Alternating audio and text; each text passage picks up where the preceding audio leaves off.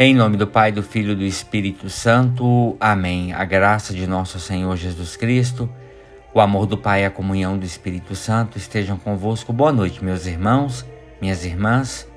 Quero rezar com vocês nessa noite o Evangelho de São João, capítulo 12, dos versículos 20 a 33. Naquele tempo havia alguns gregos entre os que tinham subido a Jerusalém para adorar durante a festa. Aproximaram-se de Filipe, que era de Betsaida, da Galileia, e disseram: Senhor, gostaríamos de ver Jesus. Felipe combinou com André e os dois foram falar com Jesus. Jesus respondeu-lhes: Chegou a hora em que o Filho do Homem vai ser glorificado. Em verdade, em verdade vos digo: se o grão de trigo que cai na terra não morre, ele continua só um grão de trigo. Mas se morre, então produz muito fruto. Quem se apega à sua vida perde-a, mas quem faz pouca conta de sua vida neste mundo, conservá-la-á para a vida eterna. E se alguém me quer servir, siga-me, e onde eu estou, estará também meu servo. Se alguém me serve, meu Pai o honrará. Agora sinto-me angustiado. E o que eu direi? Pai, livra-me desta hora? Mas foi precisamente para esta hora que eu vim. Pai, glorifica o teu nome. Então veio uma voz do céu: Eu o glorifiquei e o glorificarei novamente. A multidão que aí estava e ouviu dizia que tinha sido um trovão. Outros afirmavam: Foi um anjo que falou com ele. Jesus respondeu e disse: Essa voz que ouvistes não foi por causa de mim, mas por causa de vós é agora o julgamento deste mundo. Agora o chefe deste mundo vai ser expulso, e eu, quando for elevado da terra, atrairei todos até mim. Jesus falava assim para indicar de que morte iria morrer. Palavra da salvação, glória a vós, Senhor atraídos pelo amor de Deus, vimos ao seu encontro e dirigimos ao Senhor o nosso clamor. Pelo ensinamento do grão que morre para nascer e produzir frutos, somos convidados a entender que seguir a Cristo envolve comunhão de vida e de destino, doando-nos em favor dos outros. Somos chamados a glorificar o Senhor, que deseja criar em nós um coração novo. O caminho que Jesus nos aponta, meus irmãos e irmãs, é o caminho do amor radical, do dom da vida, da entrega total a Deus e ao próximo.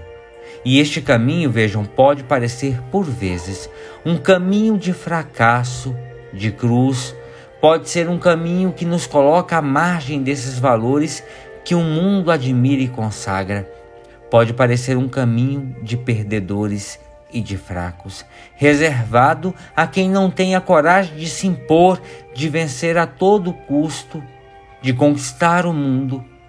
No entanto, Jesus garante-nos a vida plena e definitiva que nasce do dom de si mesmo, do serviço simples e humilde prestado aos nossos irmãos e irmãs principalmente os pequenos e os pobres, da disponibilidade para nos esquecermos de nós próprios, para irmos ao encontro das necessidades dos outros, da capacidade para nos solidarizarmos com os irmãos que sofrem, da coragem que enfrentamos tudo aquilo que gera sofrimento e morte.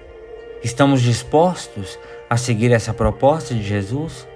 Jesus rejeita absolutamente o caminho da autossuficiência, do fechamento em si próprio, do egoísmo estéril, dos valores efêmeros.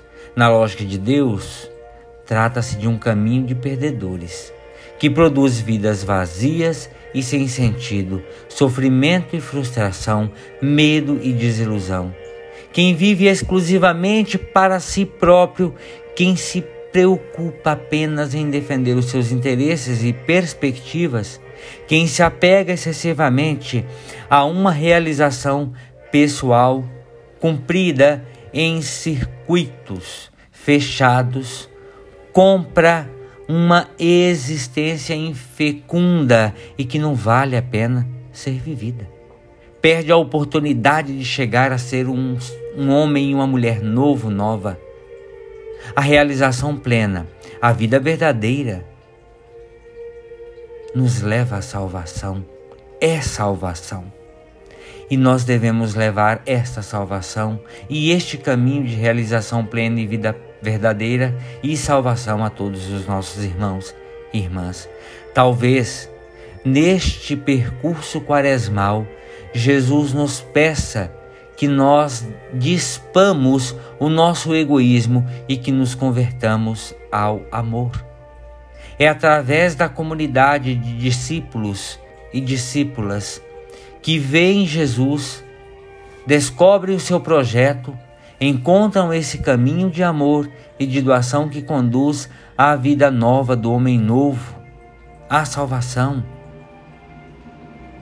Isto recorda-nos a nossa responsabilidade de testemunhas do Senhor e da sua salvação no meio dos nossos irmãos e irmãs do nosso tempo. Aqueles irmãos e irmãs que cruzam conosco nos caminhos da vida descobrem no nosso testemunho o rosto de Jesus?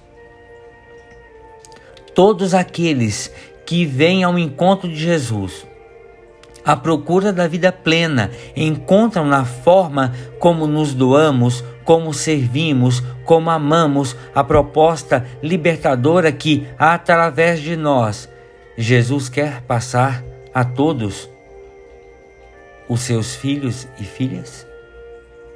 Senhor, Redentor nosso, Jesus Cristo, ao chegares a Jerusalém, despertas o interesse também de estrangeiros que manifestam aos teus discípulos dizendo: Queremos ver Jesus.